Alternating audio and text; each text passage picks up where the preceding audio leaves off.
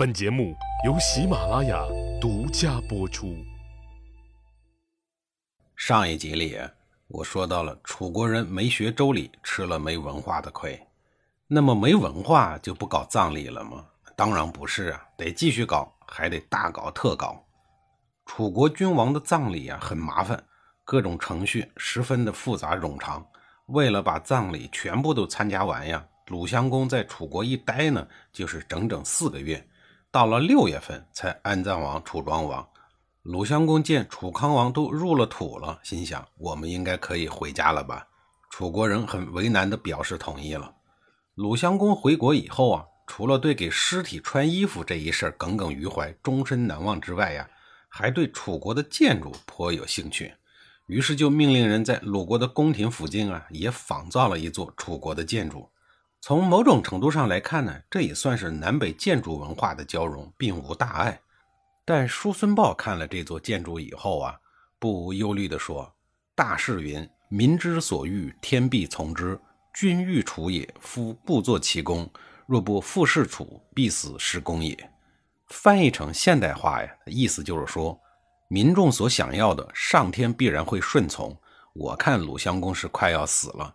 看起来他很喜欢楚国呀，他要么再次去楚国，要么就死于这个楚宫。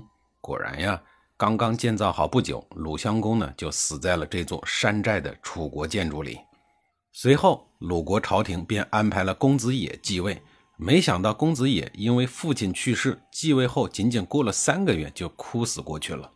姬武子只好在鲁襄公的众多儿子中重新选择一位来做鲁国的国君。经过一番认真的筛选之后，叔子姬仇被选中了。他就是鲁襄公的宠妾齐归的儿子，是为鲁昭公。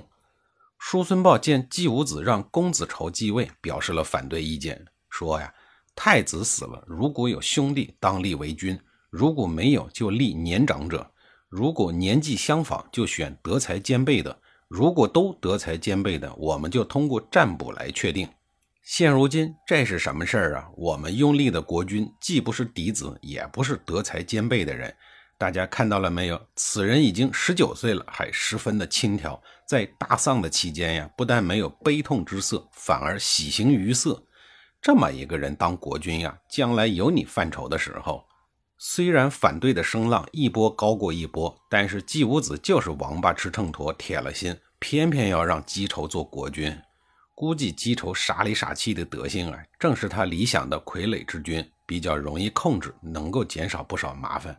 这位鲁昭公啊，确实是一位活宝。他在鲁襄公和先太子丧事的仪式过程当中啊，这个家伙呢就换了三套丧服，调皮程度可想而知啊。鲁昭公在国内得不到足够的尊重，在国际舞台上啊，也常常被羞辱。我这儿啊可以说几个案例。鲁昭公上任后的第二年，晋国的晋平公娶了齐国女子，历史上呢称之为少姜。少姜四月份刚刚结婚，七月份就死了。少姜在晋国的婚姻生活虽然只有几个月，但还是得到了晋平公的宠爱。所以他死了以后呢，各小的诸侯国就趁着少姜的丧事啊，拿着礼品来对晋国有所表示。这其中拍马屁拍的最过分的就是鲁昭公。他带领着鲁国外交使团浩浩荡荡地出使晋国，要亲自跑到晋国去吊丧。这一举动显然把晋国给惊着了。于是晋国派大夫士文伯在黄河边上呀，把鲁昭公一行给劝退了，理由是非抗力也，请君侮辱。这话什么意思呢？就是说呀，少姜不是晋平公的正室，依照礼仪啊，即使是国君的正室夫人死亡了，另一国的君主呢，也不能亲自去吊丧。何况他只是一个妾呢？于是晋国阻止了鲁昭公。国君访问途中被阻止入境，在任何时代呀，都是一件非常令人感到羞愧的事情。鲁国人对这次被羞辱啊，是痛恨不已。而没心没肺的鲁昭公呢，却不以为然。后来又委派姬武子去送葬服、去吊丧。三年以后，鲁昭公再一次的访问晋国，这次他顺利的抵达了。在访问的过程当中，鲁昭公对外交礼仪的所有细节都一丝不苟、认真的执行，但这个行为呀，却在晋国的朝堂上下留下了知仪不知礼的差评。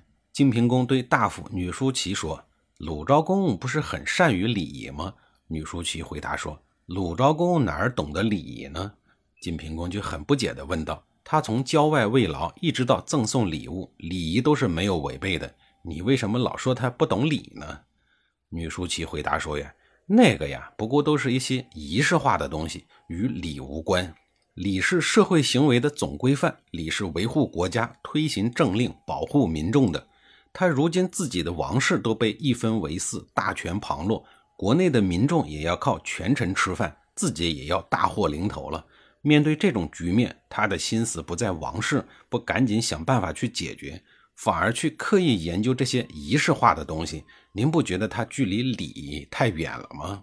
这个女舒淇说的好有道理啊！鲁昭公受辱的事件呢，还在继续。到了他继位的第七年，喜欢细腰美女、好大喜功的楚灵王建造了豪华无比的章华台。为了庆祝章华台的落成，也为了彰显楚国的实力。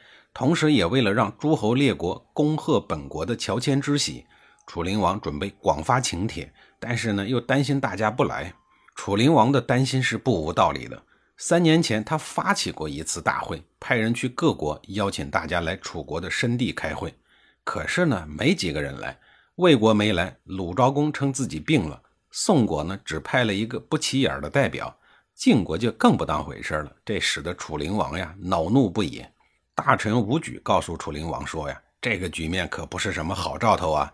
我们一方面要对已经来的各国以礼相待，同时呢，也要展示我们的武力，让他们心有敬畏，然后再去讨伐那些没有到会的诸侯。”按说这一番话说的很有道理，可是楚灵王根本就不当一回事他在这次会盟之中，处处表现出骄纵的习气，当场侮辱别国派来的使臣，还杀死了几个无辜的下属。